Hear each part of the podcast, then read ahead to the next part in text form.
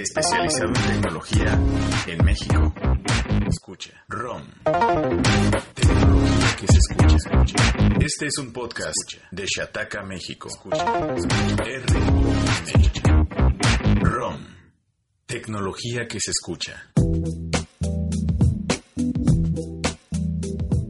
Chataqueros, bienvenidos, ¿cómo están? Nuevo jueves, nuevo episodio de ROM, bienvenidos sean, yo soy Oscar Estiva, arroba no sé nudo, si esta es la primera vez que están escuchando este podcast, sepan que allá en el sitio web, en shataka.com.mx, tenemos un montón de historias y en algún momento decidimos que queríamos iniciar, contar esas historias en un nuevo formato, comenzamos este podcast hace varios meses ya y esta es la emisión número...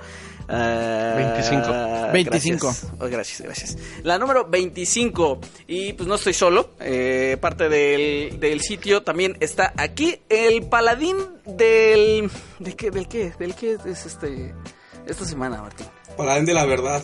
Ah, Paladín mira, la eso suena como, como bien, De ¿eh? verdad absoluta. Ándale, exacto. El, ya sé de qué, ya sé de qué. El paladín de los regalos para el 14 de febrero. Ándale. Ah, muy bien, perfecto. Eso soy Bueno. yo. Bueno, ese es Martín. Hola Steve, ¿cómo estás? Un saludo a toda la gente que nos escucha. La emisión número 25, semanal, el programa, como siempre se publica los primeros minutos del jueves. Agradecemos a la gente el apoyo y los comentarios que otra vez se... Pues sí, nos cayeron muchísimos comentarios en la emisión pasada. Y memes. Los memes. Y memes también. Recuerden, pues también en nuestras cuentas de Twitter. Ahí estamos al pendiente de todo lo que nos dicen. Y gracias por escucharnos o descargarnos en iTunes, iBox, Podbean. Ah, como dato, fíjate que eh, Google Podcast ya permite mm, el cast a Google Home, Steve. Entonces, ya si usted tiene su Google Home, ya nos puede mandar directamente el audio desde Google Podcast. ¿Eso, ¿Eso es nuevo, Martín? Sí, es nuevo. No lo tenía increíblemente. Vamos a verle. A lo mejor ya estaba, pero no en México y lo acaban de implementar, Ah, ¿no? Bueno, si usted es de México y tenía Google Podcast, no puede. Ahora ya puede. Ah, va, bueno. Ok. El H coordinador editorial también del sitio, Rodrigo Garrido, ¿cómo estás? Bien, eh, contento de estar una vez más con ustedes. Eh, gracias a toda la, la gente que está en este nuevo episodio, ya el episodio 25. eh, muy rápido se pasaron, ¿no? Ya los 25, 25 primeros episodios, pero contento y, y gracias también a la gente que nos escucha por primera vez eh, de cualquier plataforma. Muy bien, ese que escuchan carraspear porque está preparando su entrada efusiva a este Su debut. podcast, su debut. ese es Antonio Cajún, ¿cómo estás? Hola, Steve. Vos, Martín, muchas gracias por invitarme. Qué Supo- elegante. quiero pensar, La cara quiero, de pensar, la cara de Shataka México. quiero pensar que me invitaron porque estamos celebrando la e- edición 25, ¿no? Obviamente. Por supuesto. Claro. Sí. Te vamos a invitar cada 25 programas. No lo dudo, no lo dudo. No, pero gracias Ah. por invitarme. Y saludos a todos chataqueros que, no- que, me- que nos leen, que nos ven. Y aquí estoy en otro formato. Oye, yo creo que este es el... Ay, ¿qué tal el otro formato? Yo creo que este es el momento idóneo, Martín, para que hagas un Dime. posicionamiento respecto a que no odias eh, Yucatán, como la gente What? piensa en este ¿Era podcast. Yucatán? ¿Qué? ¿Sí era Yucatán lo que habíamos platicado? Que Si era Yucatán, que- ¿no? Si era, era Mérida. Pues no sé, ya otra ya me los acabo de echar a la bolsa. Esperemos que tengan todas las tiendas Xiaomi del mundo. Es que, es que, Y es que haya Antonio un es de allá. Xiaomi Yucatán ahí. ¿Mande? Le- Antonio es de allá, le puedes profesar tu amor eh, por Mérida Pues por ya, justamente Antonio. por ahí salió la polémica porque recordé que Toñito era de esa zona. y, pues, Deberías de profesar tu amor con una bomba.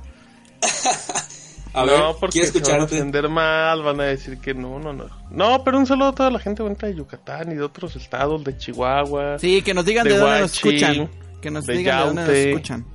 Exacto. Órale, Entonces, ojalá, ojalá hubiera alguien de Yaute escuchando. de seguro sí, uno nunca sabe. ¿eh? Allá Oye, también llega el internet. No es exclusivo de Ciudad de México, ¿no? es Oye, oye, si, si hay alguien desde Huachi escuchando, le deberías de dar algo, Rodrigo.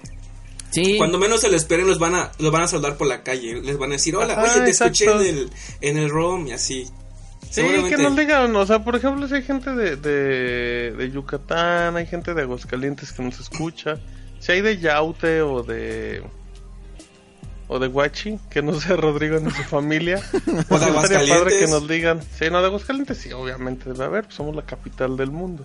Oh. Ah, va, muy bien, Ok. muy bien. Bueno, este. Ok. Ha- Hablamos de varias cosas más, por cierto, ¿eh? no todo es Forever en este podcast. Hablamos de tecnología y hablamos de ciencia. Y por cierto, que ya comenzando con los temas, ¿se acuerdan del scooter de Xiaomi que vimos en su en su tienda en la Mi Store en la primera cuando fuimos? También está en la segunda. Estaba físicamente. ¿Recuerdas en- que la semana pasada dijimos que probablemente llegaba a Amazon México también? la- usted lo escuchó primero en ROM. Ajá. Sí. Sí. Y pues que creen que en el transcurso de la semana se hizo oficial, eh, ya está en Mercado Libre y Antonio tiene la historia. A ver, cuéntanos Antonio, ¿qué pasó ahí? Así es, pues como dice Steve, el scooter eléctrico de Xiaomi pues ya estaba a la venta en las, en las Mi Store físicas. Sin embargo, pues ya está a la venta en línea en la tienda oficial de Mercado Libre. Esto porque es bueno, porque eh, es porque los, los Mi fans ya no solo... No, al revés. Porque los Mi fans ya no tienen que ir a la tienda física a comprarlo, sino que desde cualquier estado de la República, ahora que mencionamos, eh, pues lo pueden pedir en la tienda oficial de Mercado Libre. Tiene todo, tiene eh, la garantía oficial de Xiaomi. Entonces, si alguien está interesado, ya desde la tienda lo puede comprar. El precio, 11.900 pesos. Aquí pues está el detalle interesante porque eh, cuando fue la inauguración de las tiendas físicas aquí en Ciudad de México, pues sí estaba más bajo, considerablemente más bajo. Sin embargo, pues supongo que unas por otras. No estás en Ciudad de México, pero ya lo ¿Cuál puedes era, comprar. ¿Cuál era su precio, Antonio, en la tienda de Xiaomi? Por la apertura es- llegó a estar en su mínimo histórico 8 mil pesos, si no estoy mal. Uf. Y Ahora... Es mucha la diferencia, ¿eh? Sí, y ahora creo eh, que el precio, digamos, estándar es de 10 mil pesos. Aún así, pues igual hay una diferencia que sí está considerable. Porque yo, yo creo que era el producto más atractivo de la tienda de Xiaomi, ¿no? En su apertura. Porque era algo también que no esperabas, que no esperabas en ese precio, entonces... Bueno, aparte de los mío, el mío 8. Sí, Mm, Pues sí, pero eran más fáciles de conseguir, digamos, por internet. Ya existían tiendas que te lo traían. Pero, pero ese equipo en particular, por sus dimensiones y a lo mejor hasta por el tema de, de documentación para traer, que no debe ser tan sencillo, pues sí era como... O sea, sí- o sea sí, no, no, era, no había forma de conseguirlo tan sencillo como Sí. ahí y tan barato. Y, y- y la gente preguntaba un montón de eso, me acuerdo, Sí, en los totalmente. videos. Que, que a cómo, que cómo se sentía. ¿Tú te has subido alguno, Antonio? ¿Alguien se ha subido a, a ese, a ese scooter de, de, de Xiaomi? a ese scooter de Xiaomi específicamente no estoy seguro, la verdad, porque sí he probado servicios eh, de scooters eléctricos compartidos. Pero pues Ajá. como están brandeados con, la, con las compañías, no estoy muy seguro de que sea Ah. ese modelo en específico. Ya. Entonces, ahí sí les dejo mal. Pero ¿sabes qué? Eso que estaba mencionando Martín de que quizás es el, eh, el artículo más llamativo de la tienda, mm, está un poco, pues dependiendo de- de- del gusto de las personas, porque, pues no sé, yo en ningún momento me imaginé comprar un scooter eléctrico, yo, de, de manera muy personal. Entonces, Eh, y, ¿Y ahorita seguirás sin comprártelo? mm, sí, porque los automovilistas de Ciudad de México no me da Mm. mucha confianza. Digo, obviamente también hay que tener una buena cultura de, de vialidad como yendo con un scooter, pero pues aún así no, no sé, no me da mucha confianza. ¿Tú lo harías? Oye, no, pues ay, fíjate que yo por un momento me pasó por la cabeza, la verdad, como de. Pero prefieres pues, lo andar en moto. Pero 11.900 prefieres no andar está en... tan caro, pero tengo moto, exacto, entonces eso sí. también, pues ya, pues ya para qué, ¿no? Eso O sí, también. Él sería, Ahora- sí sería un juguete, la verdad. Exactamente. Ahora, al- a la cuestión de seguridad hay que agregarle la otra historia que tienes en el sitio sobre el scooter. Ah, claro, sí, de hecho, eh, una firma de investigación que se llama Simperium eh, reveló que el Mi Scooter de Xiaomi se puede hackear. Esto es de que eh, cualquier usuario con el conocimiento suficiente, supongo, se puede conectar vía Bluetooth. Eh, el scooter no pide autenticación, no pide contraseña, no tiene seguridad y el, el usuario se puede conectar vía Bluetooth. Una vez lograda la conexión, puede inyectar malware y esto desemboca en que se puede controlar a distancia. Es decir, lo podemos frenar, lo podemos acelerar y pues obviamente esto conlleva un riesgo muy grande para el usuario que esté para, para el usuario que esté en, sobre el scooter en ese momento. Creo que creo que es, es una polémica grandísima, ¿eh? Esa de, o sea, si si lo pueden hacer con el eh, con el scooter de Xiaomi, eh, con el boom este que están teniendo estos dispositivos en el mundo y en México también, en Ciudad de México, eh, pues creo que igual abre ahí la puerta para que esté sucediendo con o pueda suceder con scooters de otras marcas, ¿no? De la, quizá los que ocupen Green y Sí. Lime y todas las demás empresas. Es que estaría bueno eh, eh, investigar eh, cuáles son los modelos que ocupan esas empresas. Sí, de hecho, a ver, más específicamente, el scooter eléctrico de Xiaomi que se vende aquí en México es el modelo M365. Es el que se vende en las tiendas eh, físicas, el que se vende en Mercado Libre en línea y es el que tiene la vulnerabilidad. Nos pusimos en contacto con Xiaomi México pues para saber su postura, para ver qué nos puede decir respecto al tema, pero hasta ahora pues no hemos tenido respuesta. Supongo ya más adelante darán alguna postura o Ah, bueno, ahí sí ya depende de lo que nos diga. Oye, Toño, este. ¿Y la, y la firma de seguridad? Eh, O sea, cu- ¿cuál fue como, como con lo que probó la vulnerabilidad? ¿Subió algún tipo de video? Hay un video demostrando Sí, hay un video. cómo pues cómo entran directamente y detienen uno de los vehículos. Pero lo, lo que no sé es que si el video, la persona que va, o sea, a la que le hackean el scooter, está con ellos o es una persona random que iba pasando en la calle. supongo que sí, no, ajá, no es una... Sí, Sí, no, no, no, estaría muy denso. No. Oye, yo, yo No, tengo no una sé. duda. em, ese modelo de Xiaomi existen diferentes versiones, no es el único que hay. O sea, yo sé que hay versiones más modernas y todo, pero de ese en particular, sí hay como diferentes modelos, porque yo nunca había escuchado eso. no. Pues supongo hasta que sí, ¿no? donde yo ¿No? sé, este modelo de Xiaomi es el único de scooter eléctrico que Ah, hay. Los otros ok, son, este, bicicletas eléctricas que se pueden doblar, de hecho, pero no, eso es totalmente Ajá. distinto. Hasta donde yo sé, este es el, este es el único modelo de scooter eléctrico de Ah, Xiaomi. ok, ok.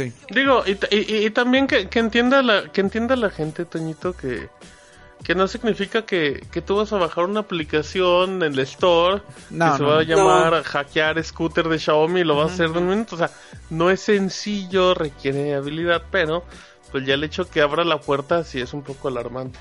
Oigan, ¿y no, no sienten que ya este nos tardamos en tener respuesta, por cierto, pues de qué está pasando, dado que, pues dando de la magnitud? Pues yo creo que están tardando es por la magnitud de lo mismo.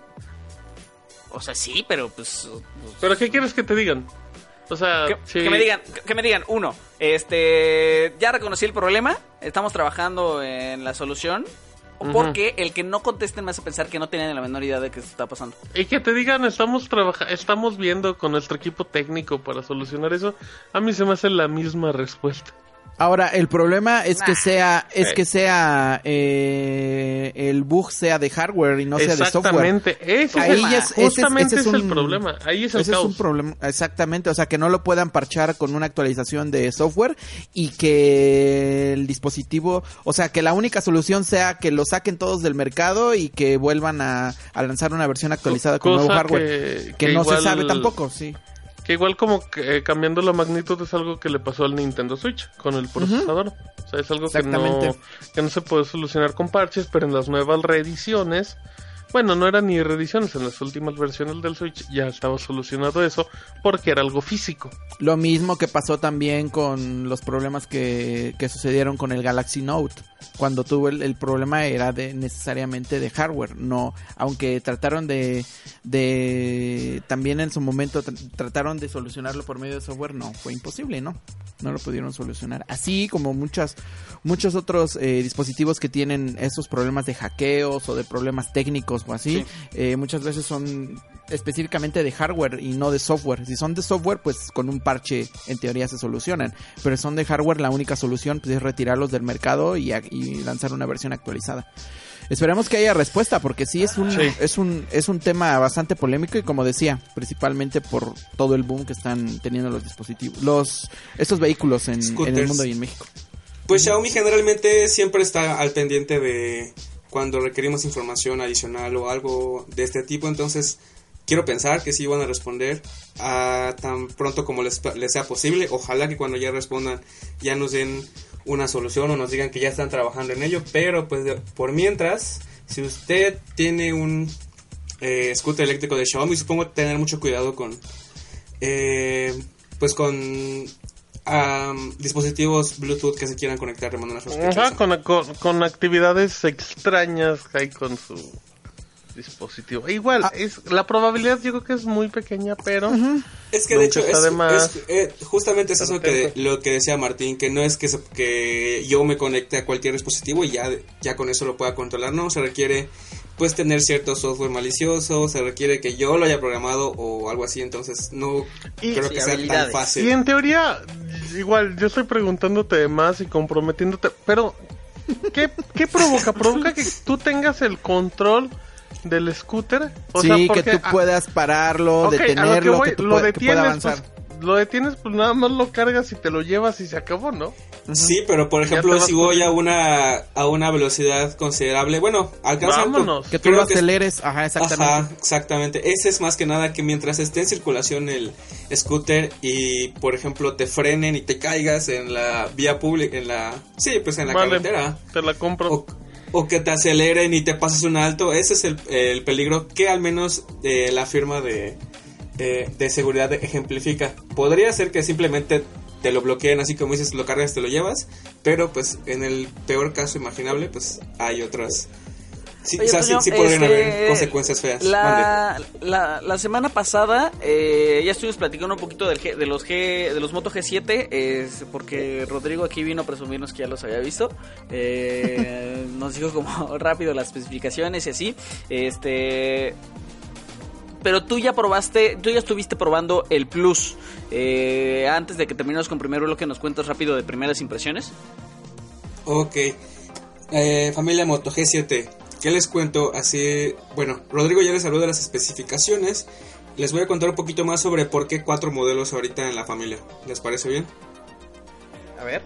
Sí, bueno, según lo que comentan los ejecutivos de Motorola es que quieren ofrecer opciones para el mercado. Porque, por ejemplo, hay personas que les importa que su smartphone se vea bonito. Para eso está el Moto G7, el modelo pues estándar, por así decirlo. Que, por ejemplo, tiene cuerpo de cristal, que tiene la pantalla grande con el notch de gota, etcétera. Pero también hay personas que le dan más énfasis a la cámara, entonces para ellos es que crearon el Moto G7 Plus, que tiene eh, la principal diferencia en la cámara que ya tiene estabilización óptica. Entonces para eso está, para ellos está enfocado este modelo mayor.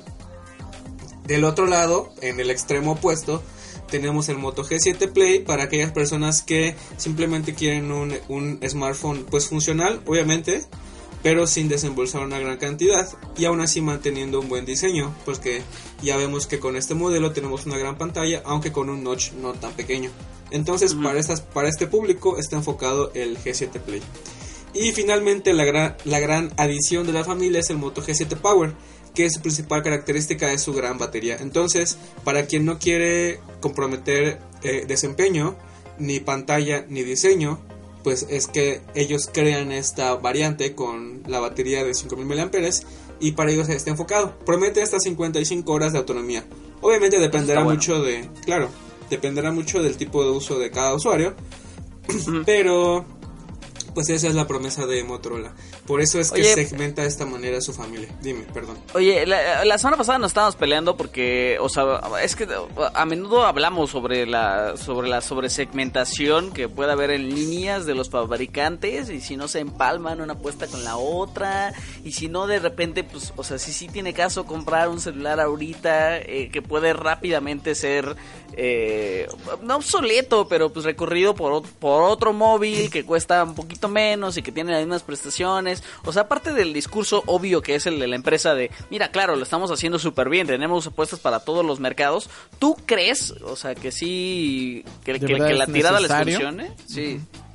Bueno, es que también hay que tener algo muy en cuenta que Motorola segmentó la venta de sus dispositivos siete- G7 Power y G7 Plus con operadores, mientras que G7 y G7 Play en tiendas departamentales. Si nos ponemos a pensar un poquito, esto es como la estrategia que está siguiendo Huawei con sus dispositivos y con sus dispositivos de Honor, que ok, no son la misma empresa, pero pues al fin y al cabo son empresas hermanas.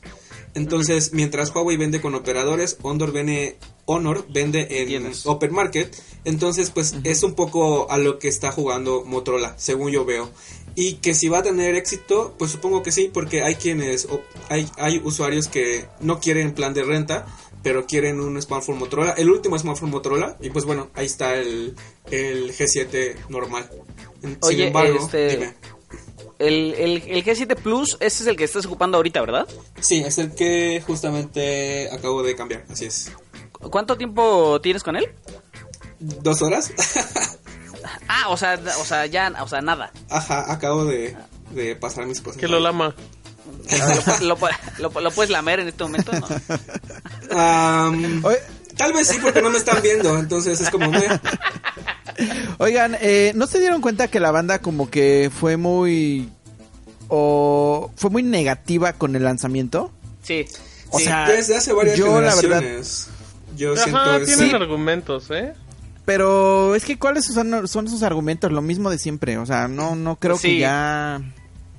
No sé, no me Los argumentos es convencen que ya. eh, de cierta manera se quejan de todo y nada les parece. Sí, eso sí, al final de cuentas sí. No, O sea, pero al final no, de o sea, cuentas- no, o sea, lo único, lo único que, que agradecerían sería que salieran dos mil pesos más barato de todo y ni así, porque dirían, no, aún así, a un Huawei, o un Xiaomi, o un Dumiwiji y así, no recuerdo cómo ¿Qué? se llama el, el línea. Con mi Mi Digi. Digi, Ah, es mi lo mismo, Aquí, la- aquí- Wiki. aquí la has estado defendiendo, Martín.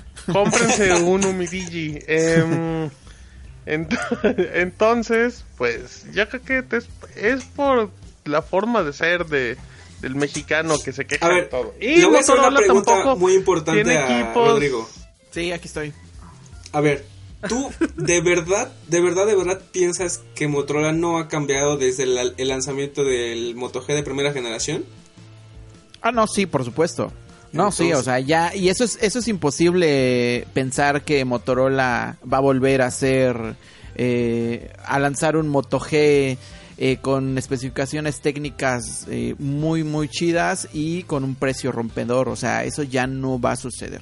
O sea, a esas alturas ya no va a suceder. Y creo que la gente es lo que no entiende, que Motorola ya no va a hacer eso. O sea, ya no, ya, ya, ya, ya no va, ya no puede hacer eso.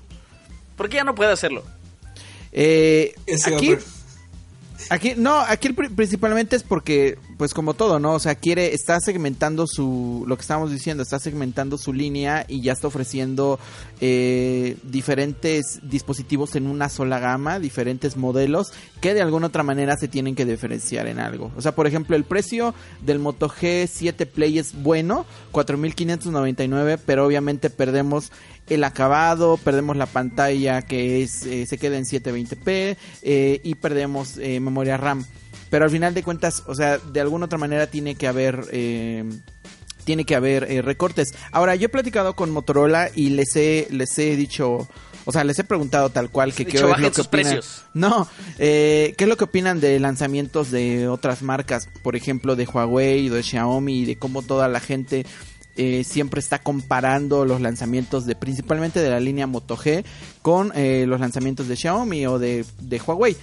Eh, y lo que me dicen ellos es de que ellos, el discurso que ellos manejan es de que la línea Moto G, que en la línea Moto G que ellos quieren encontrar un balance, que ellos no se van tanto por el tema de tener especificaciones técnicas top eh, a un precio muy bajo, sino que Pero- lo quieren es balancear un poco para tener buen rendimiento, tener eh, buena autonomía, tener una cámara decente y es, es un poco el discurso con el que ellos tratan de vender. Sí, pero Rodrigo, ahí, es que ahí está, o sea, no es que no puedan, es que de plano ese es el discurso ya corporativo. Mis nuevas apuestas no me voy a enfocar en relaciones. eh, no en- en vamos relación- a competir directamente por eso. Exactamente, no es una cuestión de no puedo, es una cuestión de en un momento lo decidimos y entonces todo esto tiene que ir en sincronía. Pero es que, pe- pero es que al final la, la discusión cae en el mismo punto y es que es muy difícil competirle a un equipo que viene de China, llámese Xiaomi, Huawei, Misumi Digi, queridos. o sea, está, está, está muy difícil, o sea, o sea, yo también creo que es muy complicado para que Motorola baje los precios al nivel de un equipo de Xiaomi. Ahora Yo- también Motorola se puede dar el, el, el gusto o como quieran de llamarle de no bajar los precios porque al final de cuentas Ya tiene la tiene ya una la base, ajá, y tiene una base, o sea, ellos no tienen que trabajar en que la en, en competir contra un contra otra marca eh, por el nombre, porque o sea, ya tienen una base de usuarios, ya tienen una base, todo mundo conoce Motorola, Como todo el Samsung. mundo sabe exactamente. Ellos se pueden dar ese ese lujo, por decirlo así, de no bajar los precios, pero si al final eh, Xiaomi, eh, Huawei, Huawei principalmente ahorita que ya está ganando muchísima popularidad o, y Xiaomi elevan aún más eh, su este de que pues empiezan las recomendaciones del primo, de que pues no sé, de que te dice tu tío qué teléfono le recomiendas y le empiezas a recomendar Xiaomi, todo esto va a empezar a crecer la popularidad y es cuando principalmente Motorola y, otras marcas pues se pueden eh, pueden empezar ahí con a, a ver a, a tener problemas no sé es un poco mi percepción Bueno, este, pues nada, pues entonces, ¿qué? Nos alargamos un montón en esto porque Un se, montón. porque se Es un tema que da para este, otro podcast. Totalmente. Eh, pues nada, pues entonces vamos a terminar este bloque. Eh, vamos, todavía tenemos varios temas que tratar. Eh, To- Toño en este momento se está despidiendo de ustedes, les está mandando muchos besos y de una vez les va a decir sus redes y les va a cantar una canción. Toño. ¿Tanto? ¿En cuánto tiempo? no, 15 segundos. Este, pues ataqueros, muchas gracias por escucharnos, escucharme también en este primer episodio que estoy presente. Eh, redes sociales, mm, Bancajun con V y con J, guion bajo al inicio. Y la canción se las debo porque ya se me acabó el tiempo. Adiós, adiós, adiós, adiós. Muy bien, gracias, Toñito. Gracias, Toño. Nos vemos, chavos, Bye. cuídense. Bye, bye. Bueno, pues nada, entonces este, una pausita y ahorita venimos.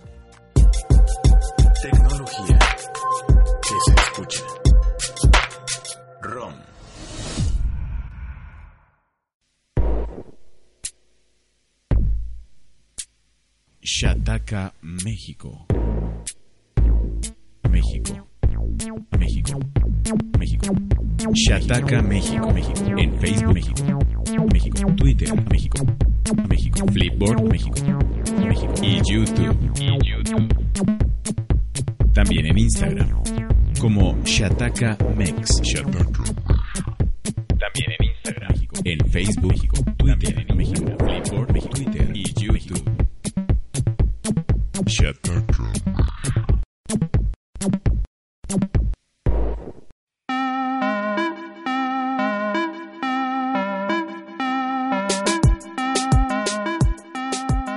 Ya tengamos bienvenidos al segundo bloque de este, el episodio número 25 de ROM. Estamos de manteles largos y por eso en el primer bloque nos estuvo acompañando Toño. Este, si le quieren hacer memes, adelante. Eh, Sí, totalmente. Nada más, Todos. nada más nos arroban a todos. sí a todos nos arroban Por favor. Sí, Este, Toño, Toño también nos va a estar, eh, para quien eh, se me olvidó decirlo cuando estaba cuando estaba el presente, pero Toño también nos va a estar ayudando eh, con el tema de las coberturas. Él es de las personas igual que va a hacer coberturas, igual nos va a estar platicando igual de impresiones de, de los equipos que pruebe y cosas así.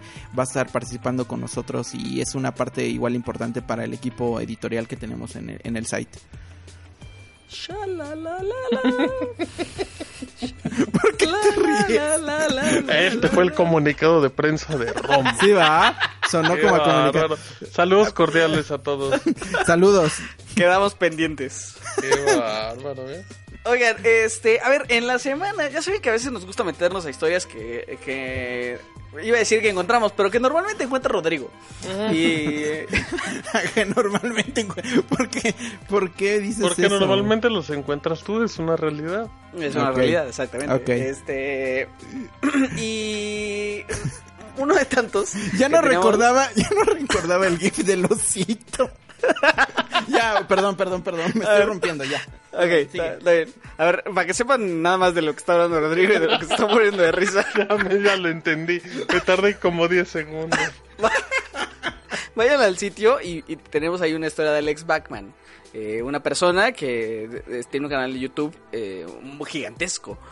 En donde sube videos constantemente en- para predecir sismos. Eh, A él no le gusta la palabra sismo, le gusta la palabra terremoto.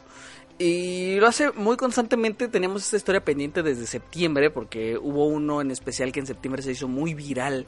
Eh, porque decía que precisamente un año después del 19 de septiembre del 2017 iba a haber otro mega terremoto, ya saben. Eh, pero esto lo dice constantemente, lo dice una y otra vez en videos, eh, muy frecuentemente en su en su canal. Rodrigo estaba burlando, no, estaba riendo eh, de un GIF que hay en la nota. Ya me estás en- comprometiendo, ¿no? Estoy diciendo que me estoy burlando. Me estoy riendo. Bueno, hay un GIF que- en donde sale él con un muñequito de peluche que utiliza en los videos eh, y, el, y el muñequito se llama Temblorín. Porque, porque, ¿por qué no? Porque es Don Sismos con Temblorín. Exacto.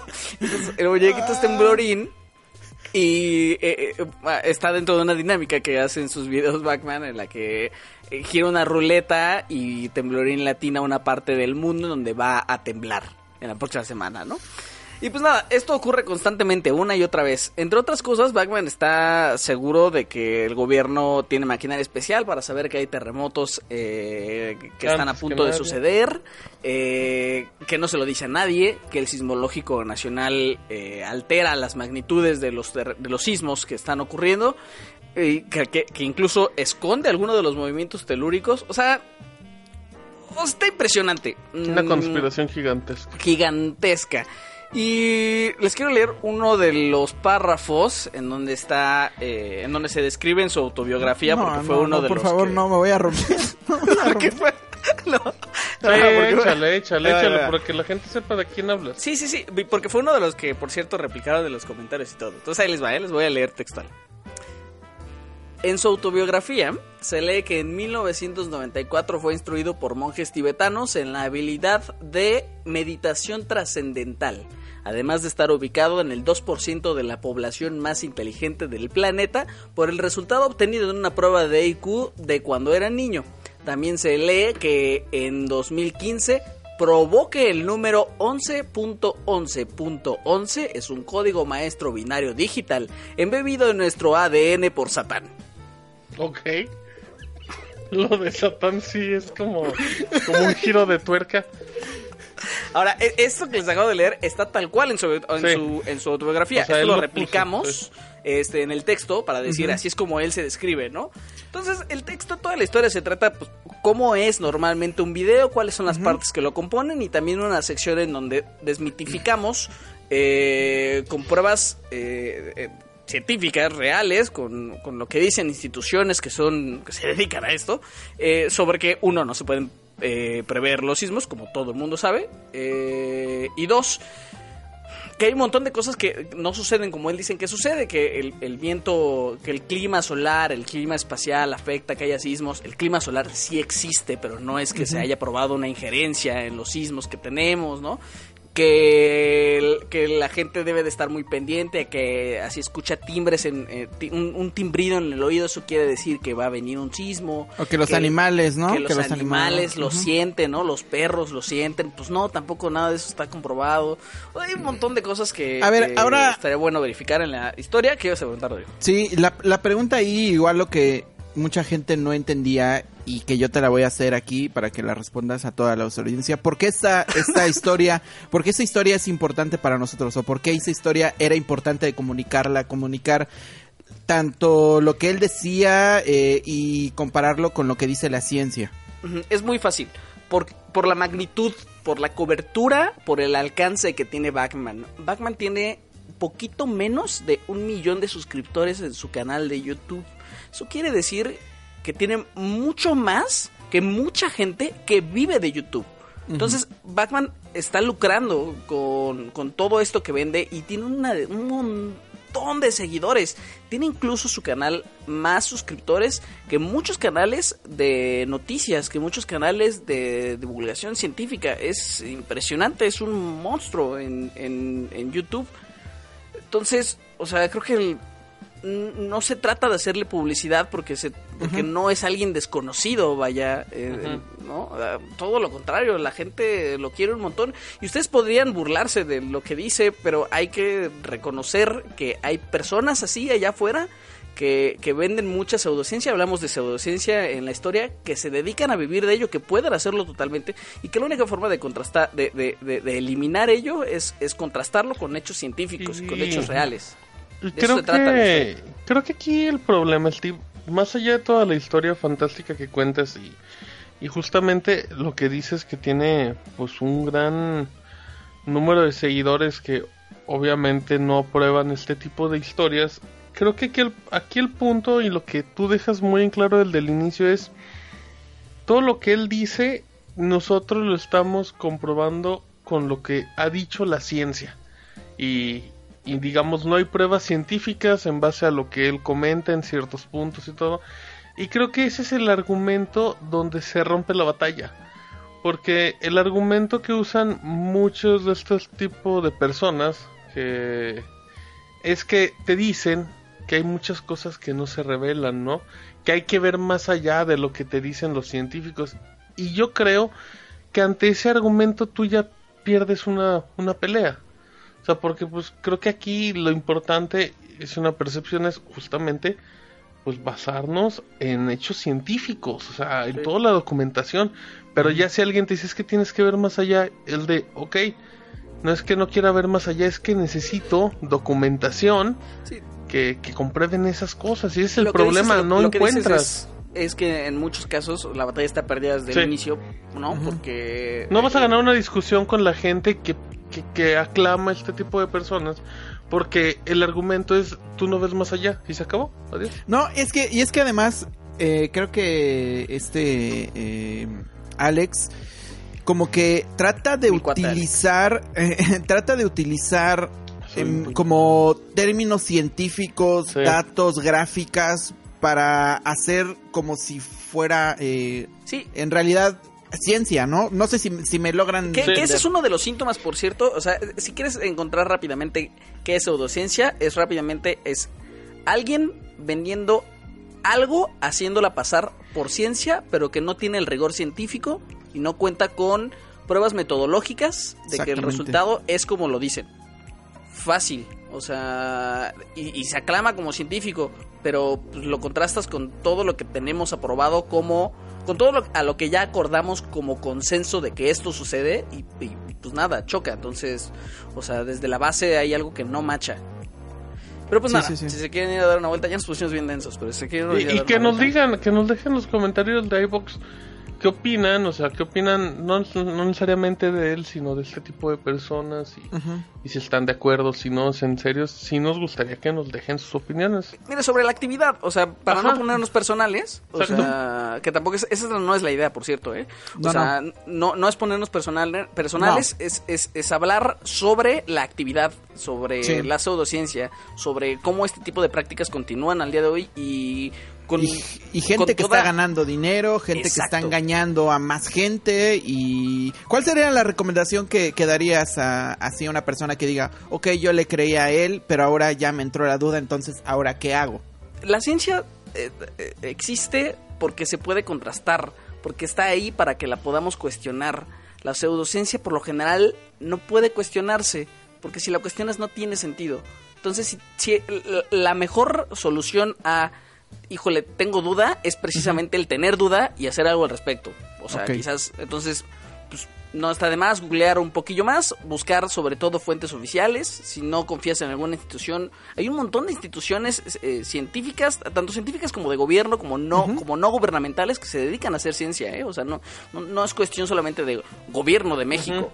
O hay un montón de gente allá afuera que se ni tampoco que para las credenciales. Ajá, ni tampoco para saber ciencia lo que también mucha gente no entiende es que tampoco para saber ciencia tienes que haber estudiado al- algo referente a ciencia ¿eh? o En lo sea absoluto. para para entenderla perdón para No, en lo entenderla absoluto, porque hay muy buenas chambas de, de divulgación de ciencia. Hay un montón de gente que se dedica solamente a divulgación de ciencia, a bajar estos conceptos que suenan como como como súper ambiguos y bien alejados y las tormentas geomagnéticas y los agujeros en la magnetosfera, ¿no? Y explicártelo este, de, la, manera que lo puedas forma- entender, justamente con la finalidad de que, o sea, el punto es exactamente ese, que la gente comprenda de la manera más sencilla cómo funciona todo esto, o sea, para que no digan, no, pues yo no entiendo nada. Pero que siempre comprueben de dónde viene. Ujú, ¿no? sí. O sea, una de las bases del pensamiento crítico es, tengo que saber de dónde viene esta información, no solamente todo. porque me lo dice una persona, ya está. O sea, todo, todo por cierto, todos los, los, los contrastes que metemos en, en el, en el texto, todos están linkeados a la fuente, todos. Todos, ¿no? Esa es, esa es una, una base, esa es una primera de casi pues, de todo texto de Shataka, entonces esta no, es la, no es la- no es la excepción. Sí. Pues muy bien, bueno, ya, ¿no? Este, Muy bien, ya nos pusimos otra vez muy densos y ya ya. nos pusimos bien. Ya, ya. Vamos a pasarla rápido y bonito. Es que Motorola G7, ¿cómo es posible que tenga cuatro equipos?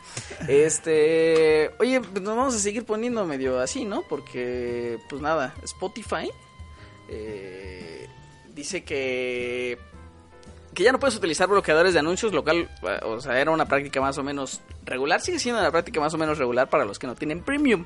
Y esta la va a contar Rodrigo. Sí, eh, ahí Spotify tomando medidas contra toda esa gente que trata de saltarse los anuncios en su modalidad eh, eh, su modalidad gratuita. Eh, Spotify actualizó sus, sus términos y condiciones en donde ahora indica que toda persona o todo usuario que se detecte que está usando una app modificada o software que bloquean eh, para bloquear anuncios podrá ver su cuenta suspendida e incluso elimi- eliminada sin previo aviso. O sea que ya no, si alguien está haciendo uso de alguna de estas aplicaciones, Spotify ahora ya tiene, se reserva el derecho a eliminarla de, por completo la cuenta eh, sin avisar, sin mandar correo, suspenderla de forma definitiva o suspenderla de forma temporal, eh, sin, sin, ¿cómo se llama? sin, sin dar aviso a ningún, a ningún usuario. Eh, obviamente Spotify, pues creo que ya lo sabemos, ¿no? Que es una de las aplicaciones, uno de los servicios de música en streaming más populares del mundo y obviamente tiene una base de usuarios grandísima, pero mucha de esa base de usuarios ocupa la modalidad eh, gratuita, la cual eh, es gratuita porque per- permite escuchar, bueno, eh, muestra anuncios a veces entre la, la reproducción de varias de varias canciones. Y mucha gente pues para saltarse esos anuncios ocupaba este software que ahora eh, de por sí no era no estaba permitido por, por Spotify, pero ahora están tomando medidas más, más drásticas que se suman a las medidas que, por ejemplo, ya había tomado Spotify hace algunos meses de comprobar por medio de GPS la si eh, los usuarios que pertenecían, que tenían, que compartían una cuenta familiar vivían en el mismo domicilio, que es igual otro de los eh, de las eh, no sé, de las medidas que estaba tomando Spotify para que, por ejemplo, no pudiera, no, no, no se pudiera compartir una cuenta familiar con amigos que no viven en la casa o con amigos que no viven incluso ni en tu mismo estado ni incluso ni en tu mismo ni en tu mismo país, que era igual una práctica muy común eh, con las cuentas. Es una práctica muy común, la verdad es que no lo vamos a negar. Es una práctica muy común con las cuentas familiares de los servicios, eh, no solamente de Spotify, también con, con otros con los servicios. Pero bueno, ahí está Spotify haciendo haciendo la lucha para para combatir pues estos estos servicios de, de- que te tratan de y estas aplicaciones modificadas y todo esto, pero pues a ver qué tal a ver qué tal qué tal le va. Eso sí, pues gente que ocupa que ocupa estas aplicaciones solamente se pone sobre aviso de que quizá en algún momento puedan perder puedan perder su cuenta y toda su, su biblioteca. Oye, este. Ya se me olvidó que te iba a preguntar. Ok. Este, sí, va. Ah, va. Ah, va, ah, va. Muy bien. Ah, va, muy bien. Este. Qué bueno, ¿eh? Qué bueno que Spotify toma cartas en el asunto porque la verdad, desde hace cuántos años se sabe que hay aplicaciones en Android o así Ujú. para, para Principalmente en Android. cosas. Sí, no, en Android. En Android es el donde está todo este tema de seguridad. Sí. O sea, yo recuerdo el de hace... Ya ni recuerdo hace cuántos años tiene Spotify en México. ¿Qué tendrá? ¿Unos 6, 7 años? Como 6, 7. ¿Llegó primero Spotify o Netflix? No, creo que primero Netflix, ¿no? Mm, sí, de Spotify no llegó como con Coca-Cola. Netflix llegó en el 11. En el 2011. Ah, mira, justamente cuando abrimos Shataka México. Ahí está, mira, no, de la manita. De la manita. Y mira los dos grandes y triunfando. Sí. Exi- el éxito. No, Eh, sí, sí. Sí, está bien que, que Spotify está, está haciendo, está tomando esas medidas, como dice, como dice Martín, pero pues tampoco, no sé, yo siempre he tenido la mentalidad de que, eh, o sea, eh, mira, no es que sí, yo Spotify apoye- sí llegó a México, perdón, perdón, por Oh, Coca-Cola. Ah, sí. Llegó en abril del 2013, sí, tenía esa idea. Coca-Cola presentó Spotify en México. 2013, Pero ¿qué hizo o sea. Coca-Cola? ¿Qué? ¿Que tenía anuncios ahí Eh, o...? No recuerdo, Coca-Cola eh, fue el primer anunciante oficial en el país y le dio el acceso anticipado a los usuarios. ¿Cómo? 8 de O sea, abril ¿sus del usuarios de 2013. Coca-Cola? A ver, no, no ¿Eh? entiendo. ¿Cómo? ¿A los usuarios de. Coca-Cola? Sí, es que ya ves que Coca-Cola en ese tiempo tenía su plataforma. Donde de- hasta pasaban el ¿Coca-Cola Vive Latino y todo. Oye, sí cierto. Sí, cierto, ya me Pero según acordé. yo, Coca-Cola FM hasta sigue existiendo. Todo existe en Coca-Cola. Sí, una cosa ahí muy interesante. Lo leí en Shataka, México. Em, así es que, sí, o sea, yo recuerdo que desde que llegó ya había aplicaciones modificadas. O sea, se tardaron muchísimo, muchísimo en hacer eso y pues. Y pues está bien, digo. O sea, ya, es, ya tienes tu cuenta gratuita. Ya está muy sencillo que puedas disfrutar Spotify aunque no pagues. Oigan, ¿cuántos No. años tenían cuando llegó Spotify? No sé. No, y Ah, es que además, es que además, eh, ya ahorita la modalidad, antes la verdad es que la modalidad gratuita sí estaba bastante Sí, limitada sí, mucho. para usarla en smartphones. O sea, en, en, en PCs o en Mac sí estaba bien porque sí te mostraban un anuncio, pero sí podías seleccionar tú la canción específica y todo eso. Pero la modalidad en, en smartphones sí estaba bastante limitada, que se limitaba a eh, listas de reproducción aleatorias, ¿no? Si no me equivoco, antes. Pero ya después la, la han ido actualizando.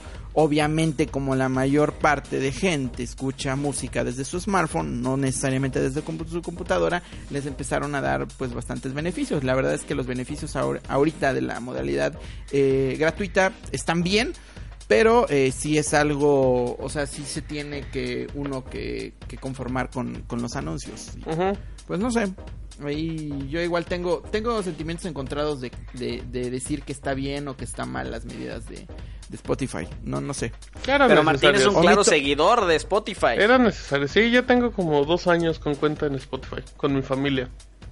Con tu Cuenta familia. familiar. ¿Mandé? ¿Viven en la misma dirección? Obviamente, pues si no, no podríamos tener. Muy bien, ¿qué más, Steve? ¿Qué más temas hay hoy en ROM? Este, oigan, nada más, eh, mm, vamos a terminar este bloque diciéndoles que ya es 14 de febrero, Día del Amor y la Amistad. ¿Tiene canción? ¿Qué vas ¿Qué? a regalar, Steve? Ajá. Eh, ay, ¿qué vas a regalar, no? Les voy a regalar Um. la historia del estudio de Competitive Intelligence Unit que dice que eh, algo así como un tercio del total de gente que utiliza internet en México ha descargado alguna de esas aplicaciones de liga tipo Tinder, Happn, Grindr, etcétera. A ver, Que- a ver, a ver, a ver. Steve. A ver, Oscar, Steve. Échale. Échale. ¿Has usado esa aplicación? ¿Has usado alguna aplicación de comillas, ligue, comillas? ¿Sabes cuál descargué una vez? Happen. A ver, ¿has usado o has descargado? Porque yo ni descargado lo he usado. La Ah, verdad es pues que. a ti, por eso le pregunté, Steve. Pero, Pero la gente no sabe, bueno. la gente sí sabe, obviamente. Usaste Happen. Sí, sí, sí, porque me acuerdo que cuando salió me pareció como, como what? Esto está, o sea, Era esta hacen- aplicación hacen los con la que hacías match con personas con las que cruzabas, con ¿no? exacto, con geolocalización. Ay, qué Entonces, horrible. Sí, entonces me dio como, como este síndrome de cuando terminas de ver un capítulo de Black Mirror, que no me Ajá. gusta, pero un capítulo de Black Mirror que terminas como, oh, what? Eh, eh, O sea, tengo que hacer algo como Aquí, con mis y, y de qué privacidad. pasó? ¿Y qué pasó, Steve? Pues nada, no funciona.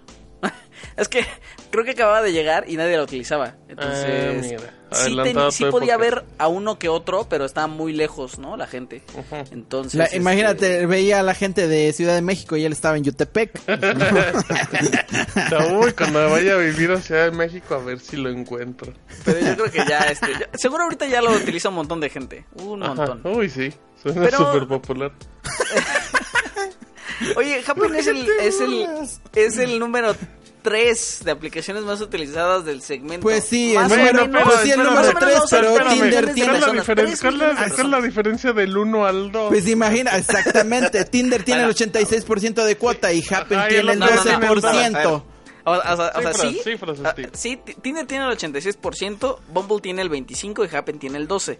Pero, como se habrán dado cuenta por matemática elemental, juntas ni siquiera dan el 100%, dan más, ¿no? Y pues, a eso hay que agregarle todo lo demás. Ah. Mi punto es... La gente, eh, la gente se va a preguntar por qué da más del 100%. Sí, es los- porque los usan varias aplicaciones. Exactamente. Exactamente. No es como cuota de mercado, sino como de qué aplicaciones utilizas tú. Y si alguien decía tres, pues le ponían esos tres, ¿no? De porcentaje.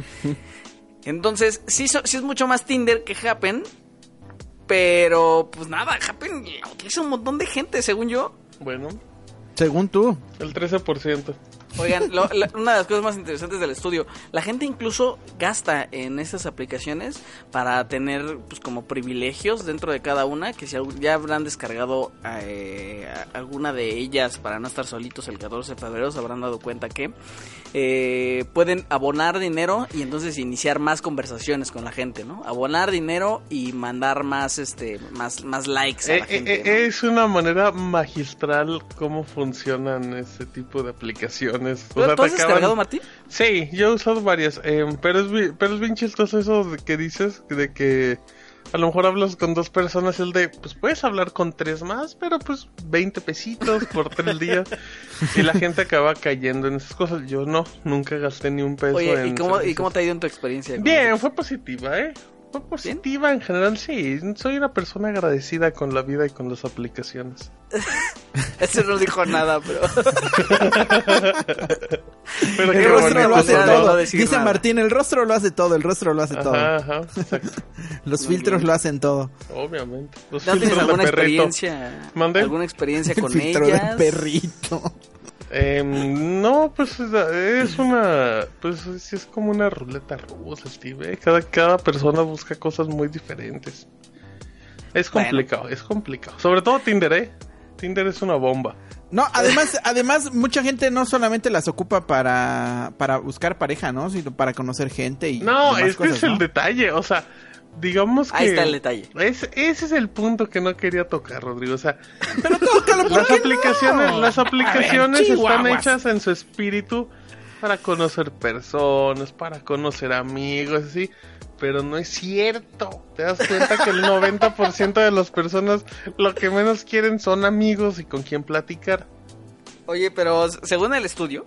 Bueno, Sí. también esto es lo que dice la gente, ¿no? Claro, Cuando le preguntan, sí, le sí, dicen, pues, obviamente. Esto es un estudio, te vamos a preguntar por qué utilizas las Ajá, apps. exactamente. Y más o menos, chécate, el, 30, y- el 32% dice que busca un encuentro de tipo sexual.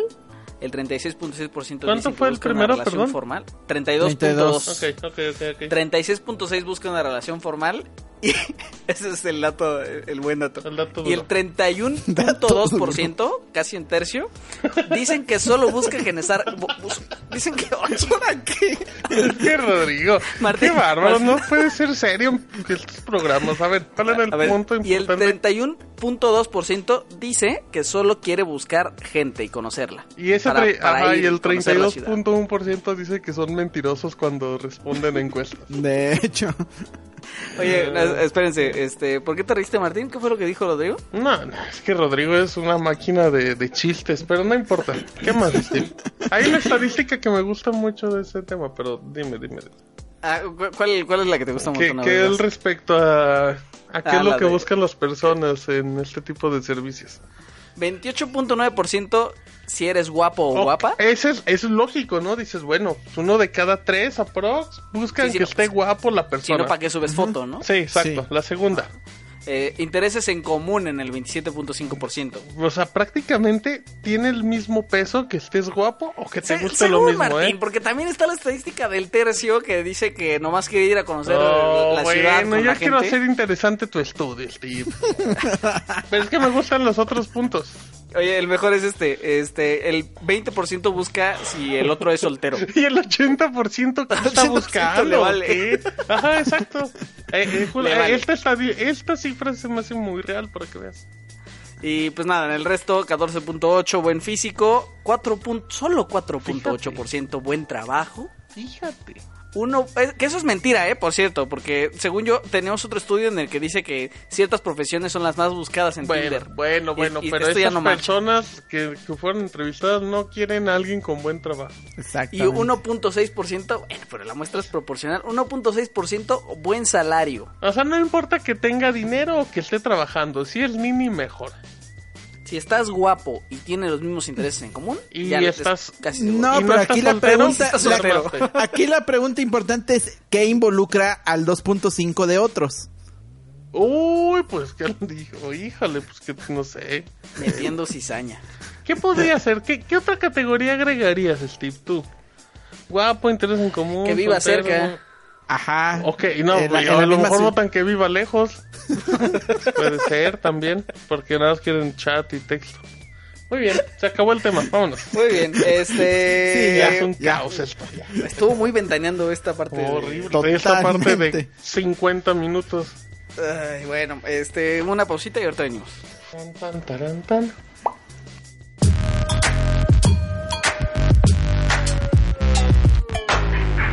ROM. En México. ROM. ROM.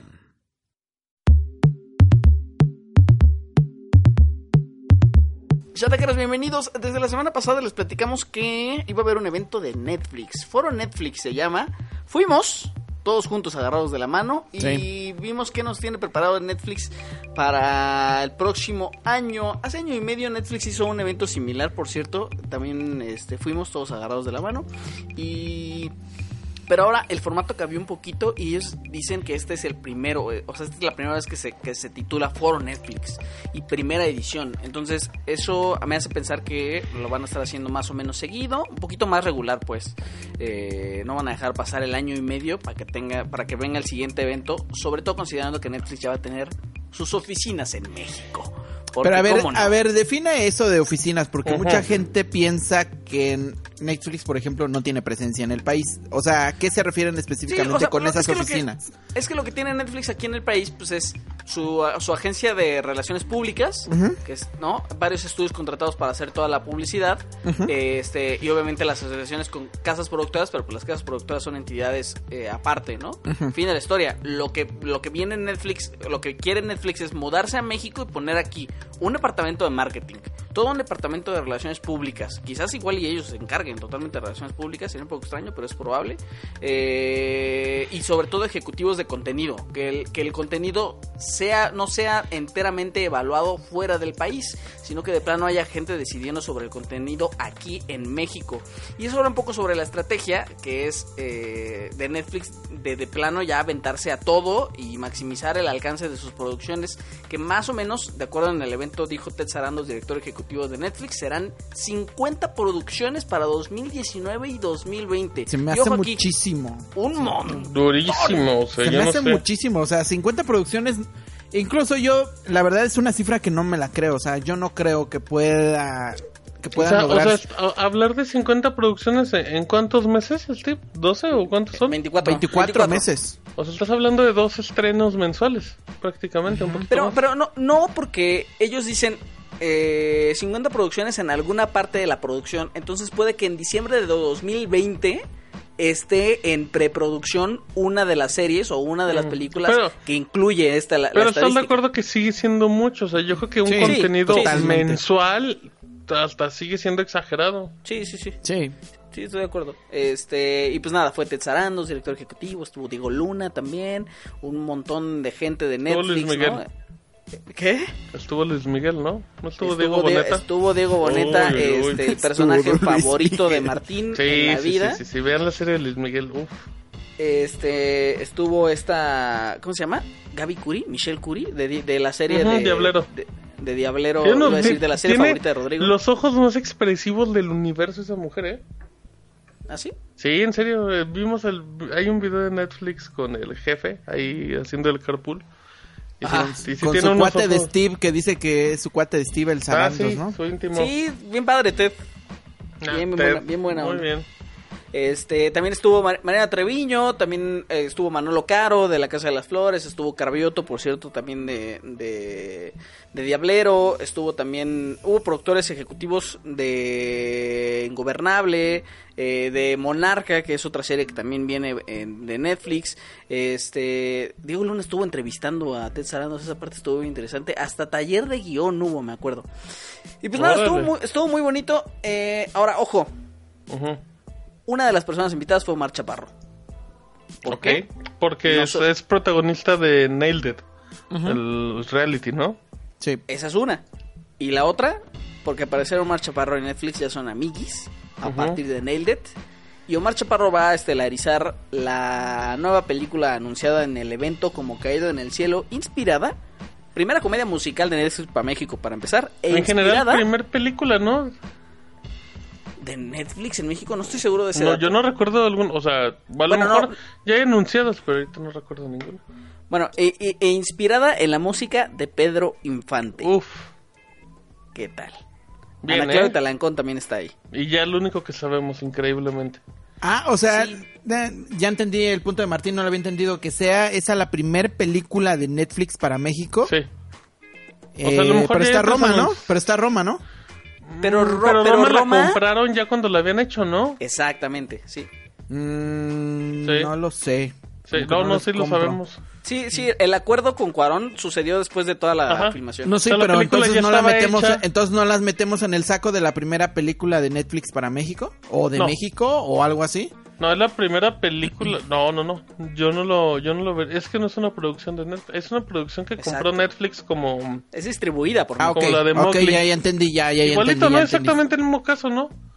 De Mo- ah, no, pero Mowgli sí la hizo Warner. Solamente se la vendió a Netflix para que la distribuyera ellos. Ándale, sí. Ah, muy bien, ¿eh? Que oh, andamos muy. Aquí en este bloque sí andamos ya muy Ya pispiretos. más despiertos, ¿no? Sí, Nomás sí, nos tomó sí, una ya. hora.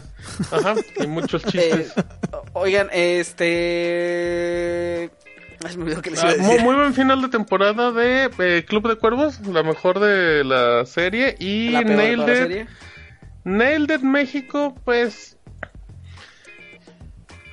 Lo bueno es que, no sé, no sé. Lo bueno no- es que tenemos salud. Vi- vi Lo bueno es que tenemos salud, dice Martín. Sí, iba a decir eso. Vi unos episodios y creo que no somos el target. Creo que ¿Quién el es, tar- quién es el target?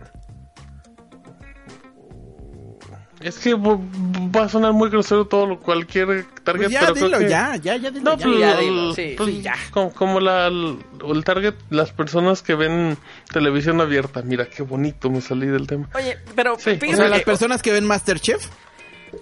No, Masterchef, me perdonas, pero es un, fíjate que creo que es de los mejores programas que hay en Sí, México. yo- Algo un yo poco también más lo veo, ¿eh? o sea, a mí me Más encanta abajo, Masterchef, más yo- venga la alegría o cosas así. Ah, ok. Ah, A eso iba, ¿ya? Mucho más Justo abajo. lo que no querías decir. Sí, no quería decir, pero Rodrigo me aventó. Este. Que por cierto, ese fue una de las constantes en las pláticas, ¿eh? O sea, cómo Netflix quiere llegar de plano. O sea, Ted Sarandos lo dijo.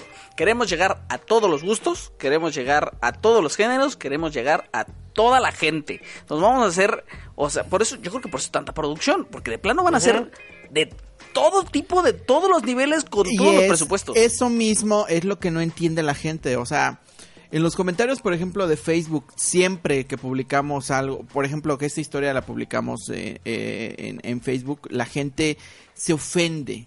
En, Sí. en los comentarios y dicen que por qué Pero- Netflix ya se está convirtiendo en, en un en un donde En o sea, que se huyeron. No, no es que no, ¿sabes qué pasó no ahí? tanto así ya sino que huyeron ellos dicen que huyeron de la televisión abierta para irse a Netflix. Pero es que la gente no entiende que al final Netflix o sea es una plataforma hay mil y un cosas que ver en Netflix. Si no te gusta algo, pues pasa de eso. O sea, yo no final, entiendo la Netflix- gente, el odio que tiene la gente contra, contra eso. O sea, de Y es, verdad. y es que ¿Sabes qué justamente es? ese es el punto. Nada más de, de- concluyo con esto es Netflix tiene contenido de muchísima calidad Exactamente. en producciones de terceros y en producciones originales. Entonces, ese público ya lo tiene cubierto. Sí, pero ellos son los que se lamentan. Porque, Exacto, eh, porque, porque están como en la fase de duelo, creo. Porque sienten que como ellos han apoyado a Netflix y han visto Exacto. 13 Reasons Why, House of Cards y todo eso. Como eh, que no dicen, ¿verdad? Dicen, no sí. toquen, no toquen a Ajá, mi dicen, Netflix. no oye, toquen". es que yo soy el que te estoy apoyando, ¿por qué no me estás ofreciendo como que, ese contenido a como mí? que la gente se siente traicionada. Exacto, O sea, ese es el punto. Fueron los primeros que se subieron al barco y ahora lo que el barco está haciendo, la dirección para la que va, no me está gusta. buscando a la gente de Blim, por decirlo de una manera muy, muy corriente. Y es como de, oye, espérame, o sea, yo, yo, yo, yo era tu target, no eran los otros. En ese aspecto, en ese tipo de duelo lo entiendo, pero también no lo justifico, o sea, perdón, Es pero injustificable, la no, neta, o sea, No, mira, ¿por qué es injustificable? ¿Por qué es injustificable? ¿por qué es injustificable? ¿Cómo? ¿Quién O sea, yo digo que sí, o sea, que no, no, o sea, no tienen forma de que... de defender de- ese argumento. Sí, no tienen forma de defender Ah, la ese gente. argumento. Sí, Sí, totalmente. sí, Sí, O sea, sí, la gente. Mira, la, la gente se queja que Nailed It México es horrible, pues ahí tienen Nailed It, eh, el original de Estados. Unidos, es muy bueno y se Sí. acabó, vámonos, adiós. O sea, ah, mira, nada más te iba a decir algo ya con esto. ¿Sabes cuál es el problema Mm, de... Creo que Nailed It México me hizo ver un problema en los reality shows en México y es que como no hay tanta cultura de, de este tipo de programas, la gente exagera todo, ¿sabes? O sea, la gente sabe que está en un reality y no actúan natural. Claro. Y esa es la gran diferencia que tienes a los programas en Estados Unidos. Oye. Que sí les creen de cierta manera que son ellos y acá no, acá los notas falsos a, a todos los concursantes, siempre. Oye, ¿sí sentiste la de Prime, la de Eugenio Derbez? Porque yo no la vi. No, No, acá es un, ahí es un poquito diferente, ¿eh? porque al final pues era un concurso, pero pues, digamos entre profesionales. Ujú. Por- acá, es, acá es la persona común y corriente que entra en un reality, como sabe que está en la televisión, empieza a hacer cosas que no que no haría normalmente, entonces se ve falso. Y cuando tú estás viendo a alguien actuar falso, te da mucha flojera. Por lo menos yo. Oigan, este, entre todo lo anunciado, pues vienen varias películas, no solamente esta de como caído en el cielo, viene también eh, una que se llama Ahí te encargo, ¿qué tal? Eh, ¿De qué va? Que eh, eh, va a ser una comedia romántica escrita por Leonardo Simbrón, que es el productor de Club de Cuervos y de Nosotros los Nobles. Eh, también viene Fondeados, que es de Marcos Bucay, que él ha trabajado con el Club de Cuervos y con Yo Potro. Viene otra que se llama Se Busca Papá. También vienen documentales. Viene una Se serie busca de papá, cinco- sí suena a novela de Televisa durísimo. ¿eh? No, se busca papá. A mí se me hace como un. La película, ¿cómo se llama? Ay, de, de- la culpa la tiene el niño, algo así. Ah, sí, sí. Que, Sí, que- o que- sea, que la sí culpa la tiene el niño, tiene, creo yo, eh, Es- tiene un par de logros. Eh, ah, Como ser de los más taquilleros en México y se acabó. Y tener a No Carla Sousa de protagonista. Pero ya no vamos a discutir de eso. Este, eh, eh, también Pasamos, sin cortos pasamos, documentales con Gael García como productor ejecutivo, el- todos ellos de la serie Río Grande, Río Bravo, que tratan historias eh, que suceden en la frontera entre México y Estados Unidos. Y también... Pues claro, hay un montón de series. Sabemos que ya viene Colosio. eh, sabe- sabemos que ya viene eh, este Selena la serie. eh, también vienen eh, American Jesus, que es una serie basada en una novela gráfica de Mark Miller. Vienen Uf. Los Corruptores, Sofía H, que esto va enfocado al público juvenil, como parte pues de esto, lo que venimos diciendo, ¿no? La diversificación de géneros. Eh, un thriller, otra película que se llama El Club, varios especiales de comedia, o sea, anunciaron un montón de cosas y un poco le dieron seguimiento a los anuncios que ya se habían hecho. A mí solamente me quedó una pregunta, por cierto, regresando a como caído en el cielo, porque en, el, en la plática con Diego Luna, Ted Sarandos dijo... Y sí, estamos haciendo una película sobre la vida de eh, Pedro Infante y ya. De hecho, en ese momento ni siquiera dijo que era Omar Chaparro el que, el que iba a protagonizar. Pero luego en la nota de prensa, en el comunicado que nos mandaron, ya dice como de inspirada. Eh, En la obra, ¿no? En la vida y obra de... el- eh, exacto, entonces me queda la duda de si va a ser biográfica o si No. va a ser un musical con las canciones y esas dos versiones se ha estado manejando en el, en el transcurso del día después de Foro Netflix en todos los medios, una y otra indistintamente, como que nadie bien a bien sabe exactamente si La- Omar Pero qué, va a ser qué Pedro no, Infante o no. pero qué no, El- es, qué no es obvio que va a ser eh, que va a ser algo parecido a lo que fue Luis Miguel. O sea, es obvio No, que van, que no, quieren no, no, no, repetir eso, obvio. ¿no? El comunicado dice, los proyectos incluyen como Caído del Cielo una comedia musical inspirada en las canciones En del las canciones. intérprete mexicano, o sea, yo lo veo más como mm, Across the Universe. ¿Recuerdas esta película? Ándale, exacto. De, Sí, sí, sí. "Oh, no, Sí, nos sí, Steve, pero ya se acabó Con- este programa, fue todo por hoy. Qué bárbaro. No, o sea, de, de lo mismo, puede ser una Cruz de Universe o puede ser un Luis Miguel la serie. Yo, yo le voy Este, más a una Across the Universe, ¿no? Porque está cañón, o sea, más chaparro como Pedro Infante. No, no, no, pero puede ser una comedia romántica donde pues puedes Ajá. tomar esa música, con puro soundtrack de. Pedro Infante. Ajá, Pero exacto. Ted Sarandos en su discurso dijo eso, ¿eh? Sí dijo como, va a ser sobre la, la vida de Pedro Infante. Entonces, o sea, es un como... un- Igual a lo de mejor dijo algo que no tenía que decir o algo así. Eh, Y ya eso después lo puede ser. regañaron. Pues, pues puede Ah, ser. puede Oiga, ser señor Sarandos, no tenía que decir eso. de seguro. Señor. Sarandos, hoy no tenemos los derechos, ahí anda de platicador. Oye, sí, sí. todavía, no Puede ser, tenemos- ¿eh? todavía ni los derechos tenemos. Eh, Ay, pues nada, intentamos lamer algunos de ellos, este, pues no pudimos, estaban un poquito lejos, pero, pero sepan que lo intentamos y todo Sí, muy y, rico. y eso no- y eso me consta, ¿eh? O sea, en serio. Steve tenía la mejor intención de lamer a cualquier famoso de Netflix. Me consta. Yo, yo sigo con mi, con mi idea de que eh, este movimiento de Netflix es, es eh, para competir contra el próximo lanzamiento que va a tener Disney y todo su contenido Sí, que, va, totalmente. que va a Ah, lanzar. claro, O sea, por totalmente. ejemplo, ahorita estoy viendo de la, de la serie este que mencionas, Sofía H, que decías para el público, enfocado para el público adolescente. Ajá. Eh, por ejemplo, en Disney Channel, eh, un ca- el canal oficial de, de Disney tiene igual famosos contenidos enfocados para el público adolescente. Ahorita que terminó eh, la serie Soy Luna y que antes estaba una serie que se llamaba Violeta y que son series eh, enfocadas para todo el público latinoamericano Sí. y para algo del público español que están muy enfocadas y son un tremendo, eh, ¿cómo diré? Eh, un tremendo bombazo para el público para el público adolescente Y, y, tiene creo muy buena que producción, ¿eh? Sí, exactamente. Y luego la compaginan también con que las los los eh, los personajes se vuelven artistas, o sea, se vuelven como que personas, eh, o sea, como que eh, Famosos. No, eh, personifican a su personaje también en la vida real, en conciertos y en cosas así. Mm. ¿Sí me entienden? ¿Como es, Club como- Seven? ¿Te acuer- ¿Se acuerdan de Club Ujú. Seven? ¿Vieron Sí, Club claro, Seven? claro, claro. Sí, yo sí te lo manejo.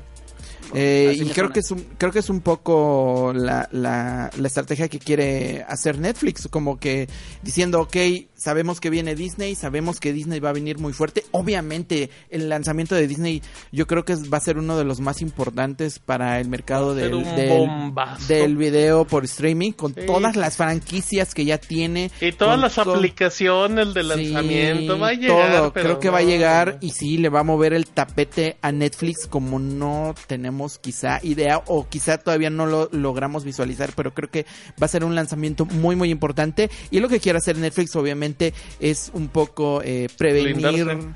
Ajá, y sí, y decir, pues ok, yo voy a estar trabajando en esto y voy a estar teniendo, eh, buscando contenido para abarcar la mayor parte del público. Pero que por cierto, esa era una, o sea, e- esa era la propuesta, el plan desde antes de que Disney dijera voy a sacar mi servicio. O sea, desde el inicio Netflix sabía que esto iba a pasar, que las casas, que, que el streaming iba a suceder, que las casas productoras y los estudios iban a querer de vuelta sus materiales para hacer sus propias plataformas porque, pues porque eventualmente eso era lo que iba a pasar, la evolución de la televisión iba a tender hacia el internet. Entonces, eh, más bien la, la idea era afianzar su presencia con contenido de los demás antes de que lo de, y, y en, en el proceso, en el tiempo que, que en la ventana de oportunidad que tenían antes de que los estudios sacaran sus materiales, hacer a raudales pro- este contenido original y que pegaran. Y pegó. Sí.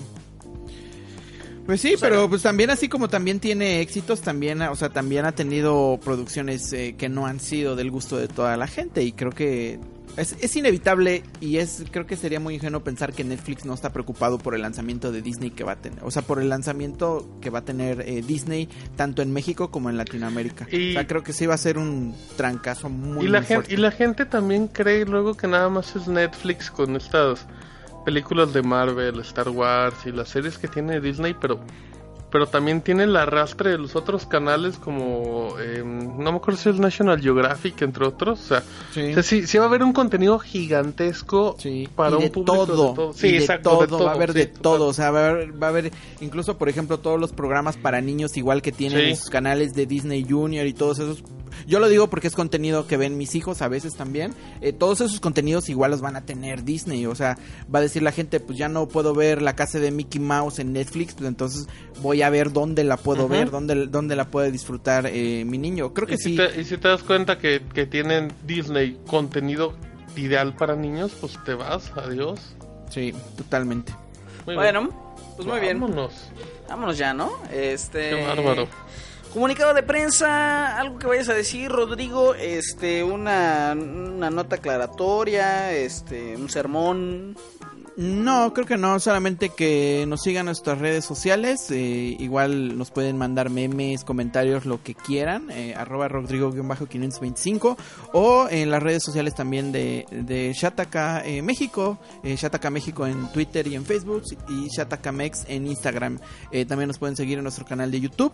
Si tienen algún comentario algo, nos lo pueden dejar también en, en el post que vamos a publicar el día que se publicó este episodio en iBox. También, si pueden, nos pueden dejar valoraciones, estrellitas en iTunes y comentarios también en iTunes si les gusta el programa.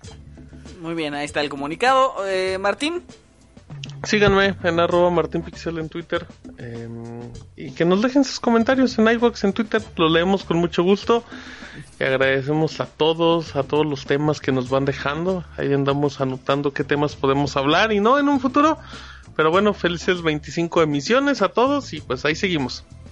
Muchas gracias por escuchar, donde sea que estén escuchando esto. Yo tengo un montón de curiosidad de dónde escuchan, si en el transporte o haciendo ejercicio o en el trabajo de velador. ¿Desde qué Eh, estado, desde qué ciudad también sí, que sí, nos sí. digan? Sí, Sí, es sí, importante, creo. Serían Sí. datos muy, muy importantes. Sí, y, y si es- nos escuchan mucho en la península, pues hacer más énfasis en Mérida, ¿no? Que Martín les mande más besos. Saludos a todos, amigos. ¿Cuál es la comida nos- típica de allá? Eh, la cochinita, ¿no? Exacto, sí. Ah, uy, cochinita pibil. Los amo Sí. porque amo la cochinita pibil. O sea, no los amas por ellos, los amas por lo que hacen. Ajá, por la cochinita en pibil en particular. No, Porque, no. se, porque le dieron eso al, a México y al mundo. Exacto, ¿cómo no amarlos? Son los Oye, dioses. y si hay alguien de. Mérida que no cocina cochinita pibil. Yo creo Pues, que a toda él- la gente cocina. Gracias. Rodrigo, gracias. Ya me que iba a ir. Ya me iba a ir con el machetazo. Ajá, todos, porque todos allá Sí. son perfectos. Si, y alguien, si alguien, si hay alguien de Huachinango igual que me diga para que vaya a darle un abrazo aquí al centro de Huachi, si hay alguien de Yutepec igual, Steve se compromete a ir a darle un abrazo. De Morelos, sí. Sí, por favor. Bueno, muy bien. Yo soy Steve arroba no sé de nudos. Que tengan una excelente semana. Nos escuchamos el próximo jueves. Entonces, muchas gracias. Hasta la próxima. Adiós.